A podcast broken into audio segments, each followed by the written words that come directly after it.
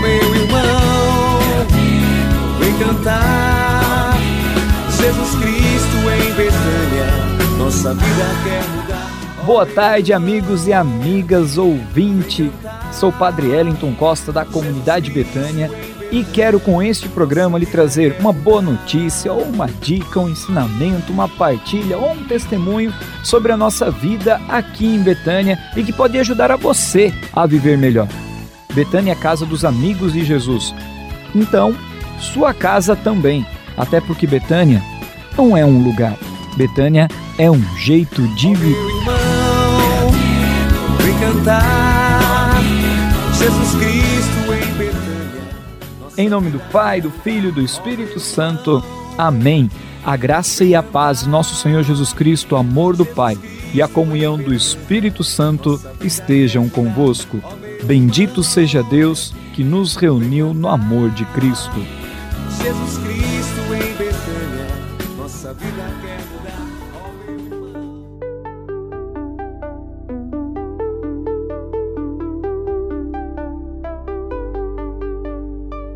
E para nos ajudar a rezar nesse dia, do livro Gotas de Cura Interior do Padre Léo, o capítulo Exercitar o Perdão. Ninguém tem o poder de controlar os próprios sentimentos. O coração tem razões que a própria razão desconhece, ensinava o filósofo Blaise Pascal. Cada um precisa fazer sua parte, aquilo que está a seu alcance.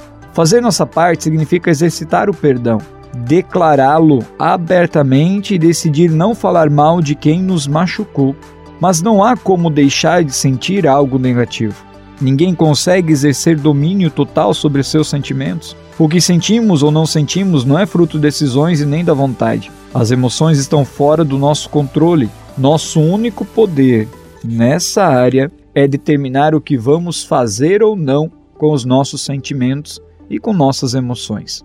Sou capaz de decidir por não dar um soco no rosto de alguém que me ofendeu, mas não tenho o poder de resolver não sentir o desejo de dar o soco. Ninguém de nós tem a capacidade de decidir sentir isso ou aquilo a partir de determinada situação ou momento. O sentimento não obedece à razão.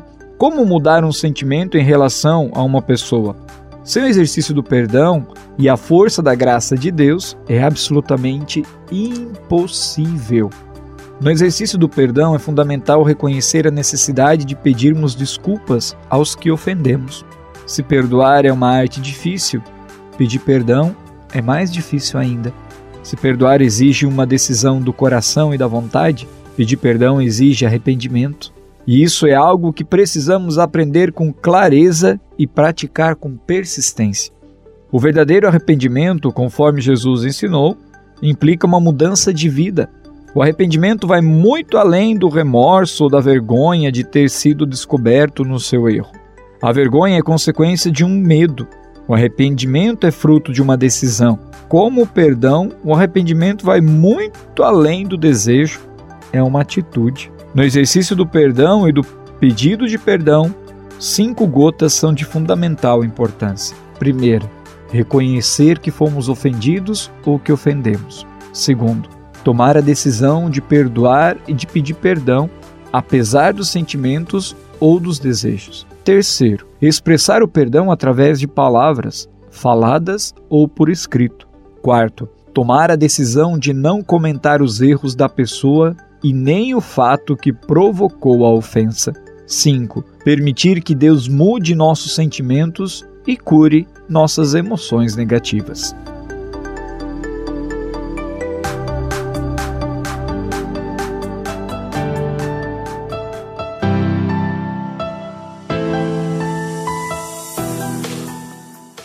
Vinde, Espírito Santo, enchei os corações dos vossos fiéis e acendei neles o fogo do vosso amor. Enviai o vosso Espírito e tudo será criado, e renovareis a face da terra.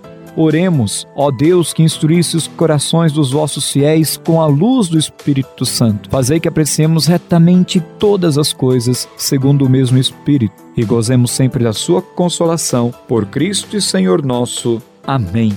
E seguimos com nossa oração, o Salmo 32, a partir do versículo 11. Mas o desígnio do Senhor permanece para sempre os projetos de seu coração de geração em geração. Feliz a nação cujo Deus é o Senhor, o povo que escolheu para si como herança. Do céu o Senhor contempla e vê todos os filhos de Adão. Do lugar de sua morada ele observa os habitantes todos da terra. Ele forma o coração de cada um e discerne todos os seus atos. Nenhum rei se salva com exercício com exército numeroso. O valente não se livra pela sua grande força. Para salvar o cavalo é ilusão, e todo o seu vigor não ajuda a escapar. Eis que o olho do Senhor está sobre os que o temem, sobre aqueles que esperam seu amor, para da morte libertar a sua vida e no tempo da fome fazê-los viver. Quanto a nós, nós esperamos pelo Senhor. Ele é nosso auxílio e nosso escudo.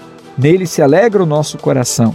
É no seu nome santo que confiamos. Senhor, que teu amor esteja sobre nós, assim como está em ti nossa esperança. Glória ao Pai, ao Filho e ao Espírito Santo, como era no princípio, agora e sempre. Amém.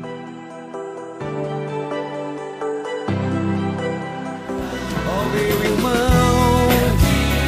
cantar. Jesus Cristo em Betânia, nossa vida quer mudar. Não se esqueça, seja um amigo de Betânia. Visite o nosso site betânia.com.br e faça parte dessa família ajudando a restaurar vidas. Contamos com você. Um forte abraço. Ó meu irmão, vem cantar. Jesus Cristo em Betânia.